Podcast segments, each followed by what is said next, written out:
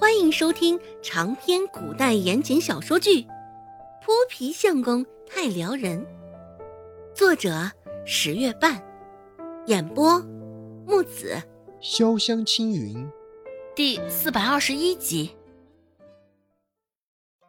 周芷想要寻求帮助，只是身边的小孩比他还矮，帮忙。周芷更相信他会帮倒忙，视线又投向不远处的几个叫花子。周芷刚想召唤他们帮忙，只是嘴巴才刚要张开，那几个人就甚是默契的用后脑勺对着周芷，一副防备的味道。这，唉，他们的意思，周芷也是摸清楚了，看样子。眼前这个陷入昏迷的男子，只能靠他周芷自己了。男子的身量很高，周芷才不过到他胸口的位置。他的衣裳中硬邦邦的肌肉，看样子就是传说中的穿衣显瘦，脱衣显肉，将他的重量大部分压在了周芷的身上。周芷很是机智的弓着腰。将他的脸只露出少许，这一般走在大街上，虽说还是扎眼，不过如此就没有人知晓他是周芷了。药铺没有给他躺下的地儿，董掌柜的内室现在也是重新变成了原来的模样。周芷没法将他带到药铺，当然，周芷也不可能将他带回周家。左右一番思量之后。周芷将他带到了客栈，想到这儿，周芷就是一阵心疼。好不容易捂在口袋里的铜钱，现在竟然因为这么一个陌生的男子就白白的花了出去。那客栈的掌柜看到掏钱的是个小孩，不免多看了一眼，只是从他的角度看去，只能看到周芷的半个下巴。其余的脸埋在了男子身形的阴影之下。这还是周芷第一次来客栈，花了十几个铜板，才不过一晚上的下等客房。房间里的摆设很是简陋，除了一张硬板床，就剩一把椅子、一张小四方桌罢了。窗户很小，透过窗户，房间内的光线提升了几分。不过，比起亮堂，相差甚远。眯着眼睛，周芷将人扶在了床上，前后一顿忙前忙后，这才将他稳稳的放在了床上，身上还盖了一条薄被。周芷走的时候，给他将窗户关了严实，将门也关了严实。殊不知，他前脚刚离开客栈。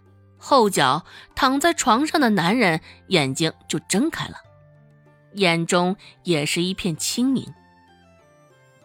也不知道那男子的身份，也不知道他什么时候能够清醒过来，更不知道他清醒过来后会是什么反应。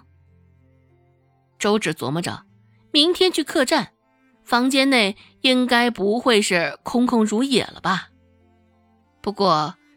周芷并没有在此问题上纠结太久，毕竟周家的事情本就是让他烦心不已了。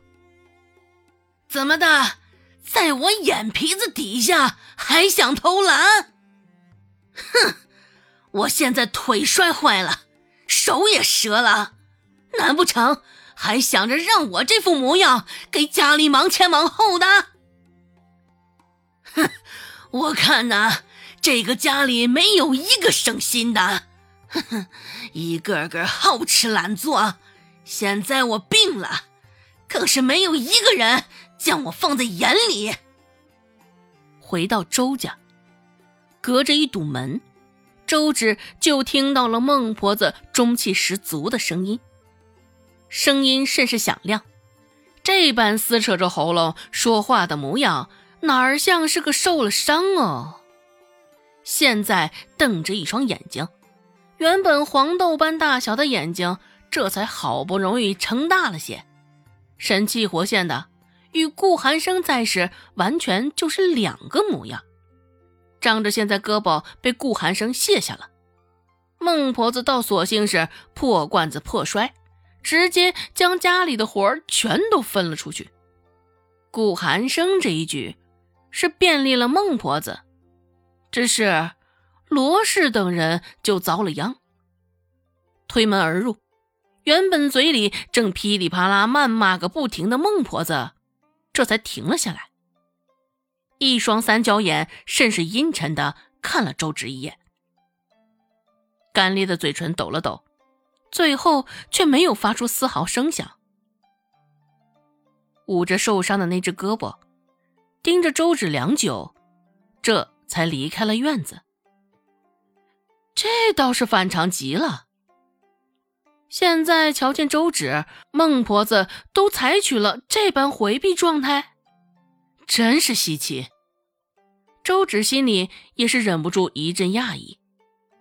见孟婆子进了房间，罗氏这才悄悄地摸到了周芷的身旁。罗氏皱着眉头，一脸的不满看着孟婆子离开的方向，说道：“周芷，你奶的胳膊，你应该有法子给她治好的吧？”周芷没有回答他的问题，而是反问道：“你确定想要治好他的手？”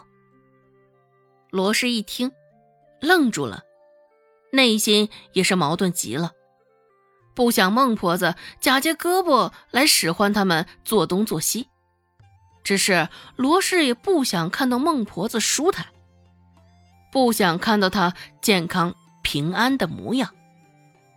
琢磨了良久，罗氏没有再多说什么。不过，令周芷没有想到的是，晚饭过后，周有贵竟也来找他了。